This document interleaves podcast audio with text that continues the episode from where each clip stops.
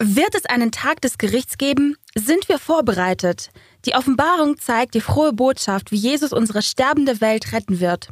In dieser Folge mit dem Titel Die Warnung werden wir die Botschaft dreier Engel studieren, die uns besonders auf die letzten Ereignisse vorbereiten sollen, die bald stattfinden werden. Abonniert diesen Kanal und klickt auf die Glocke, um über meine nächsten Videos informiert zu werden. Ich heiße Kemi Uedman und jetzt fängt Unlocking Bible Prophecies an.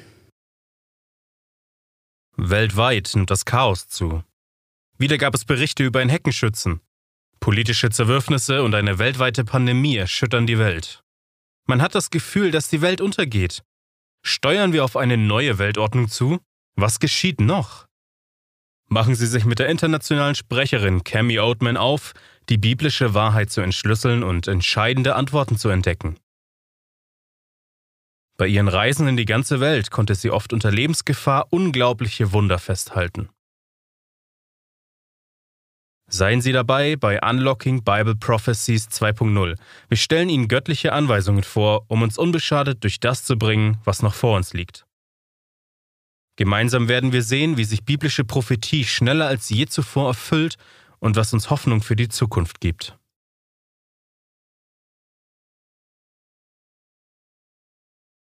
Hallo und willkommen bei Unlocking Bible Prophecies. Ich heiße Kami Uedman.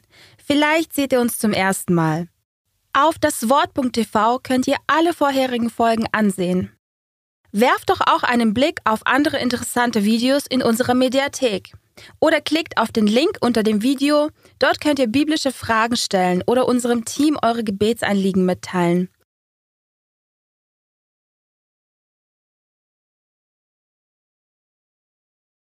Wir freuen uns auch im Chat von euch zu hören. Auch dort könnt ihr gern einen Kommentar hinterlassen. Das letzte Mal hatten wir uns mit den Zeichen beschäftigt, die uns auf das vorbereiten sollen, was vor Jesu Kommen geschieht. Die Bibel beschreibt durch religiöse Zeichen auch in der Natur, Politik und Gesellschaft, wie nahe wir schon den letzten Augenblicken sind. Diese Zeichen deuten auf den wunderbaren Höhepunkt, nämlich Jesu Wiederkunft, und sollen uns natürlich sagen, dass es jetzt an der Zeit ist, uns darauf vorzubereiten. Darum ist Unlocking Bible Prophecies so eine wichtige Serie. Ich hoffe, ihr seht euch alle 14 Folgen an. Lasst uns zusammen beten und dann gleich mit unserem Thema die Warnung beginnen. Lieber himmlischer Vater, Herr, danke, dass du uns so sehr liebst, dass du uns in der Bibel eine Warnung gibst, nicht um uns zu erschrecken, sondern damit wir bereit sind, wenn du wiederkommst. Lass uns richtig bewusst werden, in welcher Zeit wir leben und öffne unsere Herzen für deine Lehren. Herr, das bete ich in kostbaren und mächtigen Namen Jesu. Amen. Heute gehen wir zum Buch Offenbarung. Viele halten es für ein geheimnisvolles Buch. Über ein Jahrhundert fürchteten sich einige vor dessen Botschaft. In bestimmten christlichen Kreisen war es sogar verboten, darin zu lesen. Doch wir sollten uns vor dem Buch Offenbarung nicht fürchten. Buchstäblich bedeutet es Enthüllung. Die heutige Botschaft wird eine Hoffnung enthüllen, die ihr vielleicht noch nie zuvor erlebt habt. Jesus sagte vorher, wie die letzten Ereignisse in der Welt ablaufen würden. Können wir ihm vertrauen, dass das so geschehen wird? Auf jeden Fall, Freunde. Gott hält alle seine Versprechen an uns. Er kommt bald zurück zu dieser Erde. Wie aufregend, die baldige kosmische Rettung auf dieser Welt voll Unsicherheit und Schmerz fast schon fühlen zu können. Das letzte Zeichen, das Jesus uns gibt, ist, dass das Evangelium in der ganzen Welt verkündet wird. Wie ihr heute selbst seht, Freunde, durchdringt die frohe Botschaft mittels Radio, Fernsehen und Internet alle Schranken. Gott erreicht Menschen auf vielerlei Weise.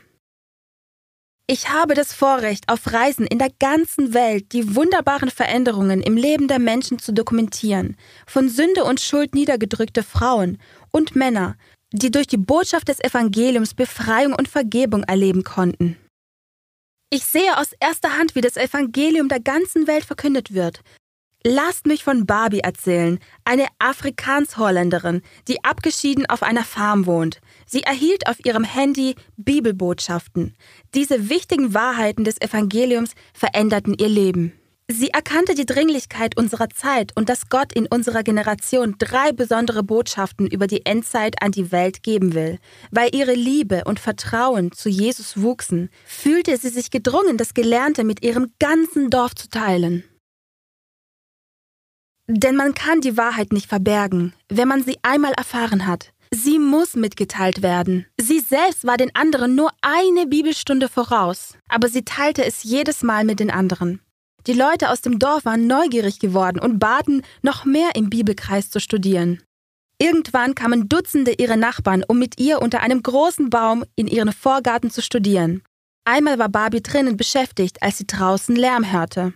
Sie war überrascht, draußen vor ihrem Haus eine Gruppe ihr völlig fremder Leute zu sehen. Sie traute ihren Augen nicht. Ein Mann kam herein und stellte sich als Upa vor. Er war zusammen mit 50 anderen zu Fuß aus einem 37 Meilen entfernten Dorf gekommen. Das sind 60 Kilometer bis zu Barbys Grundstück. Sie hatten dafür den ganzen Tag gebraucht. Upa erklärte ihr mit Tränen in den Augen. Wir sind hergekommen, um mehr über Gott und seine Wahrheit zu lernen. Wollen Sie uns davon erzählen? Während des letzten Jahres haben Barbie und ihr Mann Dries auf ihrem Grundstück eine Art Kirche gebaut, in der sich jede Woche über 100 Menschen treffen, um mehr über Jesu Liebe und seine Anweisungen zu lernen. Und das wegen einer begeisterten Frau, die es weitersagen wollte. Überleg doch nur, wie viele Menschen jetzt den Heiland kennen. Freunde, wie sehr liebt Gott uns. Wir haben den Beweis seiner Liebe. Der größte Ausdruck seiner Liebe war, seinen Sohn Jesus zu schicken, der freiwillig auf diese Erde kam, um den Preis der Sünde für dich und mich zu zahlen. Hier ist einer meiner Lieblingstexte, in Johannes 3, Vers 16. Denn also hat Gott die Welt geliebt, dass er seinen eingeborenen Sohn gab, auf dass alle, die an ihn glauben, nicht verloren werden, sondern das ewige Leben haben. Warum sollte Jesus sein Leben für uns hingeben? Weil er uns so sehr liebt. Warum musste Jesus denn für uns sterben? Nun, Römer 6,23 sagt uns, denn der Sünde sollt ist der Tod, die Gabe Gottes aber ist das ewige Leben in Christus Jesus, unserem Herrn. Christus war sündlos und doch trug er unsere Strafe. 2. Korinther 5, Vers 21 sagt, denn er, also Gott, hat den, der von keiner Sünde wusste, Jesus, für uns zur Sünde gemacht, damit wir in ihm zur Gerechtigkeit Gottes würden. Verstehen wir, dass Jesus, als er voller Furcht in diesen Garten Gethsemane ging, es erlaubte, dass die Last der Sünden, die Sünden der ganzen Welt ihn fast erdrückten? Können wir uns ausmalen, was das alles beinhaltet? Jede Vergewaltigung, Lüge, Folter, jeder Mord, Verrat und Missbrauch, der Abschaum des Abschaums, das alles trägt und nimmt das reine, unschuldige Lamm Jesus. Christus sieht sich selbst verspottet, gedemütigt und sogar an das entwürdigende Kreuz genagelt. Er wird innerlich zugeschüttet von der schrecklichen Realität deiner Schuld und auch meiner Schuld, deiner Scham und auch meiner. Jesus nimmt es auf sich, dass die anklagenden Finger im ganzen Universum auf ihn als den einzigen Grund der Sünde zeigen, während wir frei und unschuldig ausgehen. Jesus betet ein Gebet, in dessen Zentrum du und ich stehen. Vater, wenn es irgendeinen Ausweg gibt, lass mich bitte heraus. Aber wenn nicht, wenn das zur Rettung der Menschheit notwendig ist, so soll dein Wille geschehen. Im Alten Testament schlachteten die Israeliten Opfertiere zur Vergebung ihrer Sünden. Diese Tiere wiesen auf Jesus hin, der jetzt gekommen war, um am Kreuz für die Sünden aller sein Blut zu vergießen. Der Heiligtumsdienst im Alten Testament sollte uns Gottes Erlösungsplan lehren. Christus lebte ein Leben völligen Gehorsams gegen Gottes Gesetz und zeigte in seinen Beziehungen und seinem Verhalten anderen gegenüber die unendliche und vollkommene Liebe Gottes. Der Herr machte in der Wüste wieder gut, was Adam und Eva im Garten Eden getan hatten. Obwohl er nach 40 Tagen Fasten von Satan in der Wüste versucht wurde, blieb Jesus treu und dem Wort Gottes gehorsam. Jesus errang auch den Sieg, wo Israel versagte. Jesus zitiert aus 5. Mose, um Satan, den Versucher, zu besiegen. Freunde, das ist das Alte Testament. Seht ihr, wie Jesus die Schrift gebraucht? Das Alte und Neue Testament gehören zusammen. Christi Sieg und sein Leben in vollkommenen Gehorsam werden denen angerechnet, die ihn als Erlöser annehmen. Willst du, dass sein Leben dir angerechnet wird? Wegen seines Lebens im vollkommenen Gehorsam gegen den Vater konnte Jesus sich selbst als das sündlose Lamm Gottes opfern, das gekommen war, um der Welt Sünde hinwegzunehmen. Wie es Martin Luther so schön ausdrückte, er machte seine Gerechtigkeit zu meiner Gerechtigkeit und meine Sünde zu seiner Sünde. Wenn er meine Sünde zu seiner Sünde gemacht hat, dann habe ich sie nicht mehr und bin frei. Christi Tod am Kreuz ist mehr als nur ein historisches Ereignis, das in der Vergangenheit stattfand. Es ist wichtig, dass Paulus von Christus nicht als dem sprach, der gekreuzigt wurde, sondern von dem Auferstandenen.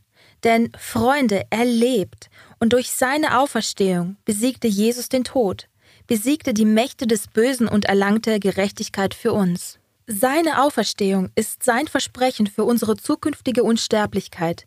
Weil er auferstand, können wir einmal ewig leben.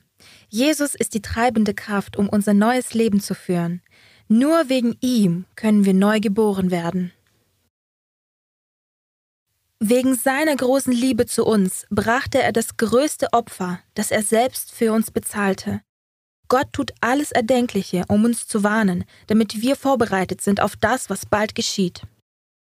Denken wir an unser Motto. Wenn es in der Bibel steht, dann glaube ich es. Wenn es aber nicht mit ihr übereinstimmt, dann lasse ich es.